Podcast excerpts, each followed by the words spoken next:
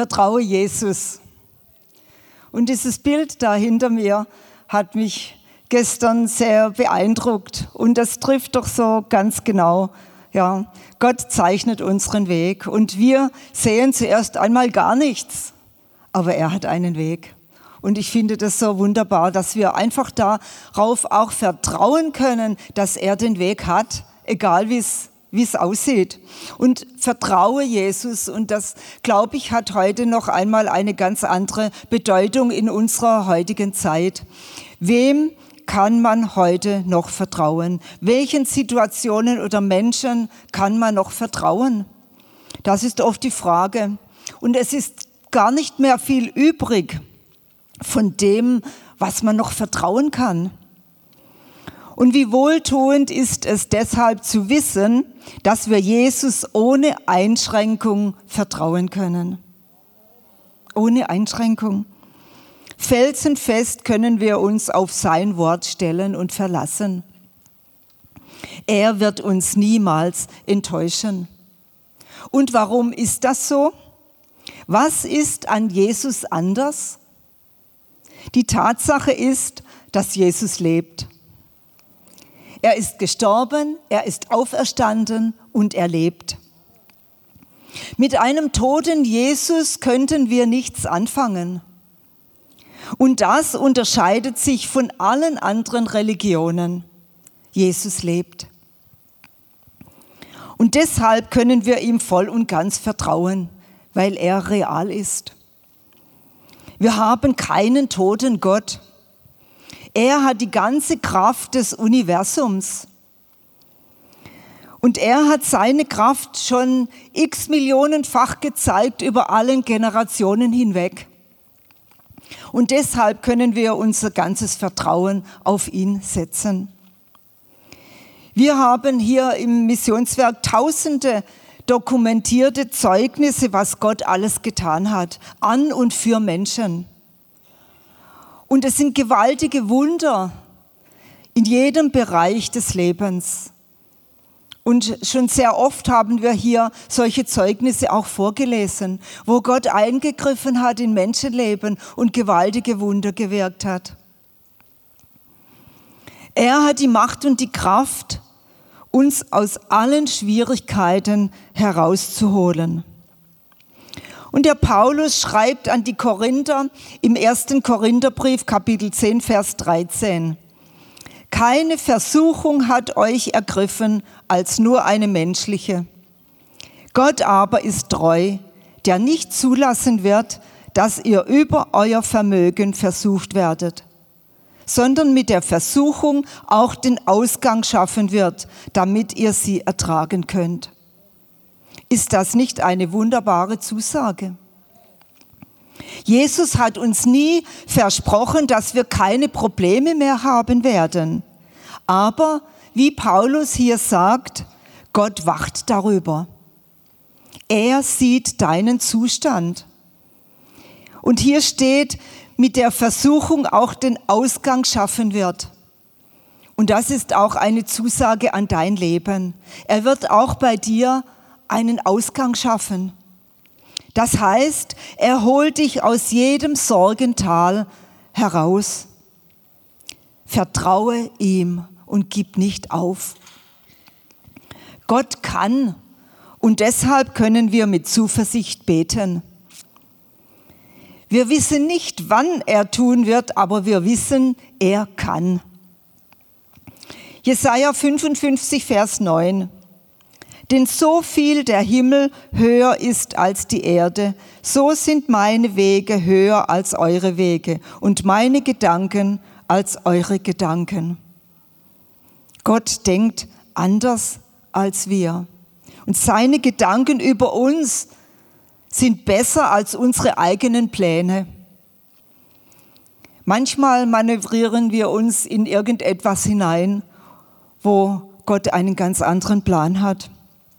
Und wir leben nicht immer in dem Bewusstsein, dass Jesus real ist und wir mit ihm rechnen können. Und oft probieren wir zuerst unsere eigenen Pläne aus, so wie wir denken, dass es funktioniert. Und unser Fehler ist oft, dass wir gar nicht erwarten, dass Gott etwas tun kann. Hebräer 10, Vers 35 aus der Hoffnung für alle, da steht, werft nun euer Vertrauen nicht weg, es wird sich erfüllen, worauf ihr hofft. Wirf dein Vertrauen nicht weg. Und wenn du auch denkst, ich weiß keinen Ausweg mehr, dein Vertrauen ist dein Ausweg. Wenn du ihm vertraust, dann hat er eine Lösung für dich. Und das ist eine Verheißung. Es wird sich erfüllen, worauf ihr hofft. Und das sind gute Nachrichten, oder? Hoffen und Vertrauen gehört zusammen. Und dann müssen wir auch erwarten auf das, was wir hoffen. Und diese Bibelstelle sagt uns ganz klar, wenn wir aufhören zu hoffen und zu vertrauen, wird sich nichts erfüllen. Was ist unser Glaube wert, wenn wir nicht erwarten, dass sich die Verheißungen erfüllen? Unser Glaube ist tot, wenn wir nicht damit rechnen, dass sich die Verheißungen erfüllen. Das, was Gott uns zugesagt hat. Apostelgeschichte 27, Vers 25. Da sagt Paulus, als er in Seenot war, das Schiff wollte untergehen und sie wussten keinen Ausweg mehr. Und das sagt Paulus. Deshalb habt keine Angst. Ich vertraue Gott. Es wird sich erfüllen, was er mir gesagt hat. Ist das nicht großartig, wenn man das in einer Situation sagen kann, wo man den Tod vor Augen hat, wie der Paulus? Und er war sich ganz sicher, und in der Elberfelder Übersetzung heißt es, denn ich vertraue Gott, dass es so sein wird, wie zu mir geredet worden ist. Dass es so sein wird. Paulus wusste, was Gott sagt, das geschieht. Gott kann nicht anders, als zu seinem Wort zu stehen. Und er wird immer einen Ausgang schaffen. Habe keine Angst. Es wird sich auch bei dir erfüllen, was in Gottes Wort geschrieben steht. Paulus hat Gott vertraut in allen Situationen, in denen er war. Er hat sich nie beklagt, hat nie gemurrt oder gejammert über irgendwelche Zustände. Und Gott kennt auch deinen derzeitigen Zustand. Sage wie Paulus, ich vertraue Gott. Es wird sich erfüllen, was in Gottes Wort geschrieben steht. Zeige Gott, dass du ihm vertraust. Und in Josua 1, Vers 9 lesen wir, sei mutig und entschlossen, lass dich nicht einschüchtern und hab keine Angst. Denn ich, der Herr, dein Gott, bin bei dir wohin du auch gehst. Und das gilt auch für dich. Sei entschlossen und lass dich nicht einschüchtern. Warum machen wir so oft einen Rückzug beim kleinsten Angriff des Teufels? Warum geben wir oft der Angst so viel Raum und treten ihr nicht entgegen? Sie hat keinen Platz bei uns und auch kein Anrecht. Warum geben wir so schnell auf? Die Verheißungen sind für dich. Zum Beispiel Psalm 118, Vers 17. Ich werde nicht sterben, sondern am Leben bleiben und erzählen, was der Herr getan hat. Oder Hebräer 13, Vers 6. Der Herr ist mein Helfer, ich will mich nicht fürchten. Das ist die Wahrheit, weil es in Gottes Wort geschrieben steht. Du kannst es dir aber nur zu eigen machen, wenn du Gott vertraust und dich auf diese Verheißungen stellst und erwartest, dass sie eintreffen. Glaube und vertraue. Wirf nicht das Handtuch und sagt, es hat ja doch keinen Sinn. Das ist der Feind, der dir das einreden will. Rechne du mit dem lebendigen Gott. Erwarte, dass sich das Wort bei dir erfüllt. Jesaja 40, 28 bis 31 und da steht, hast du es nicht erkannt oder hast du es nicht gehört? Ein ewiger Gott ist der Herr, der Schöpfer der Enden der Erde. Er ermüdet nicht und ermattet nicht. Unergründlich ist seine Einsicht. Er gibt dem Müden Kraft und dem Ohnmächtigen mehrt er die Stärke. Jünglinge ermüden und ermatten und junge Männer straucheln und stürzen. Aber die auf den Herrn hoffen, gewinnen neue Kraft. Sie heben die Schwingen empor wie die Adler. Sie laufen und ermatten nicht, sie gehen und ermüden nicht. Das ist unser Gott. Und hier steht, er gibt den Müden neue Kraft. Und wenn du dich ohnmächtig fühlst, er gibt dir Stärke. Kraft und Stärke, die wir jeden Tag brauchen. Und wir schwingen uns empor wie die Adler, ein wunderbares Bild, dem völlig egal ist, was da unten auf der Erde geschieht. Und ein Adler, der fliegt oben in den Lüften und kümmert sich gar nicht um die Hühner, die da unten herumscharren. Und wenn wir Gottes Kraft erleben, werden unsere Probleme ganz klein. Und das Wichtige ist, dass wir Gott vertrauen. Dass wir nicht am Boden liegen bleiben, wenn, unsere Probleme zu, wenn, wenn uns unsere Probleme zu erdrücken drohen. Und in Micha 7, Vers 8 lesen wir einen wunderbaren Vers. Ist einer meiner Lieblingsverse. Der gefällt mir so gut, weil das oftmals genau in unser Leben passt.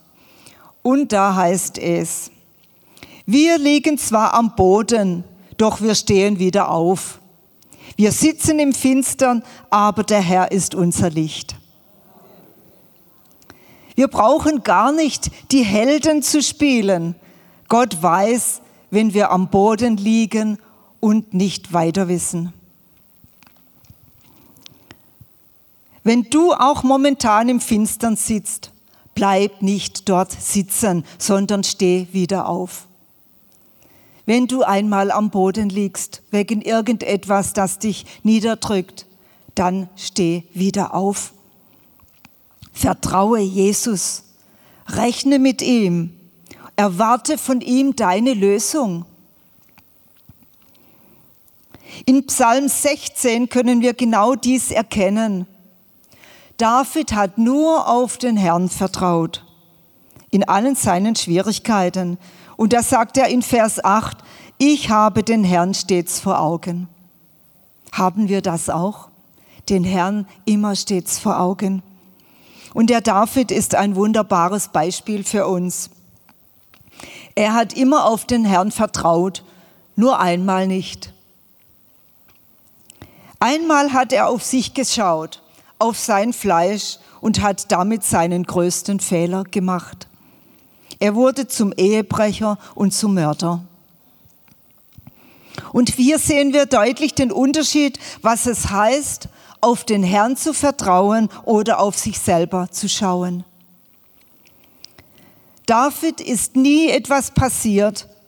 Er wurde verfolgt, es wurde ihm nach dem Leben getrachtet, Nie ist ihm etwas passiert, außer als er auf sich selber geschaut hat.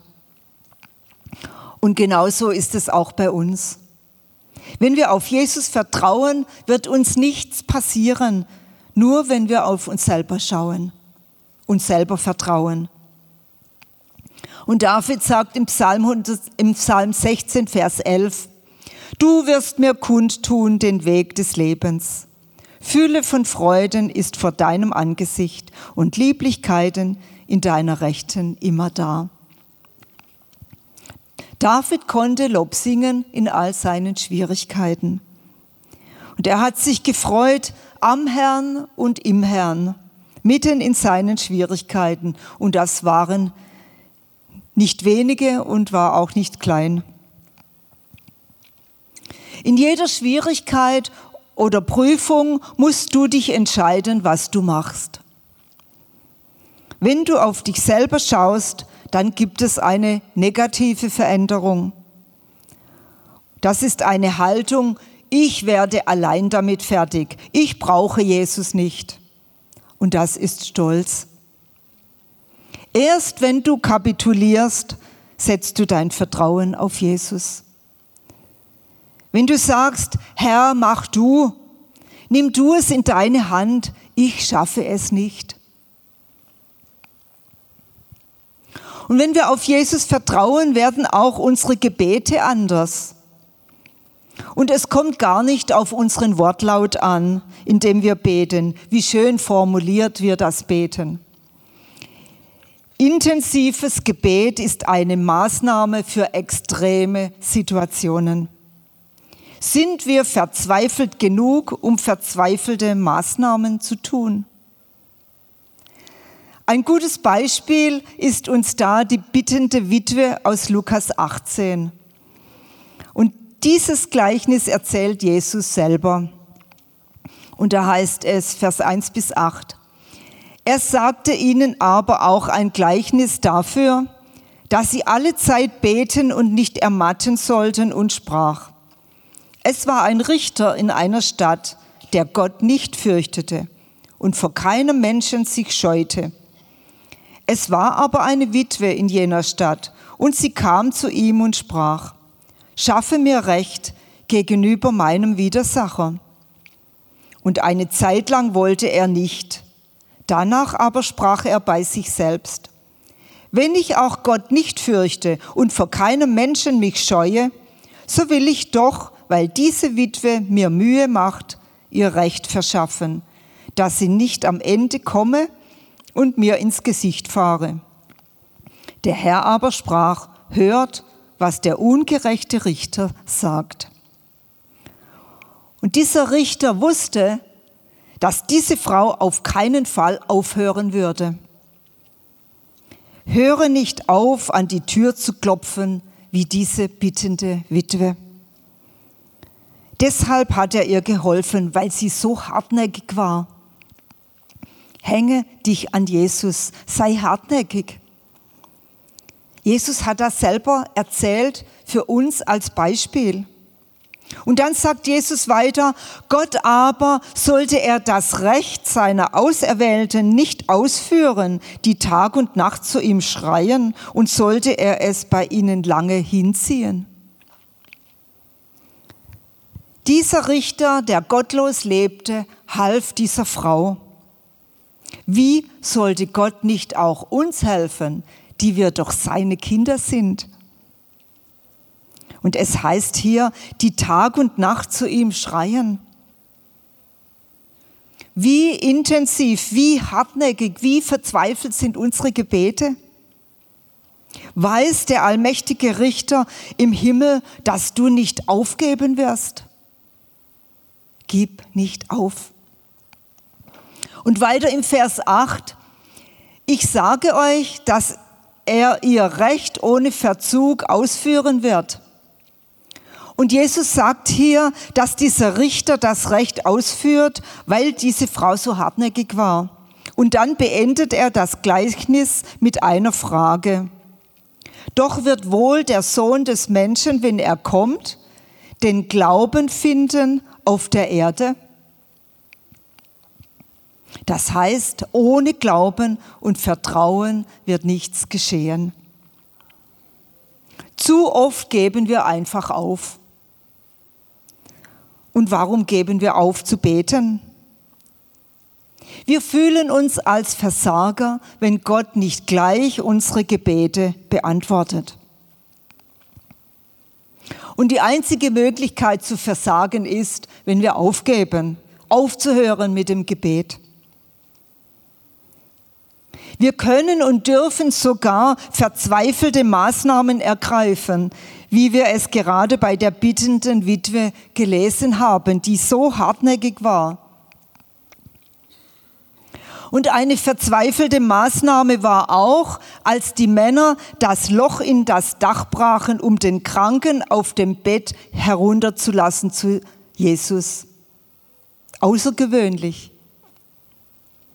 Wie entschlossen müssen diese Männer gewesen sein? Eine verzweifelte Idee, ein Loch in ein Hausdach zu brechen.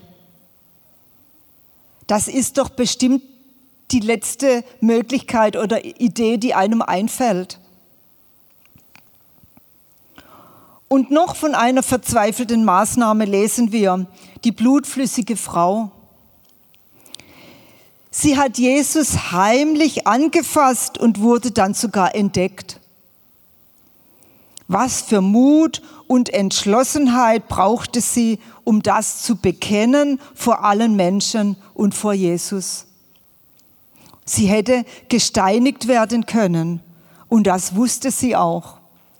Und sie hat, sie kam trotzdem zu Jesus und hat ihn angefasst. Und das Ergebnis von allen verzweifelten Maßnahmen war, sie hatten alle Erfolg. Ist das nicht erstaunlich? Jesus hätte auch sagen können, was macht ihr da für Blödsinn, brecht ein Loch in das Dach, da kommt der ganze Dreck herunter.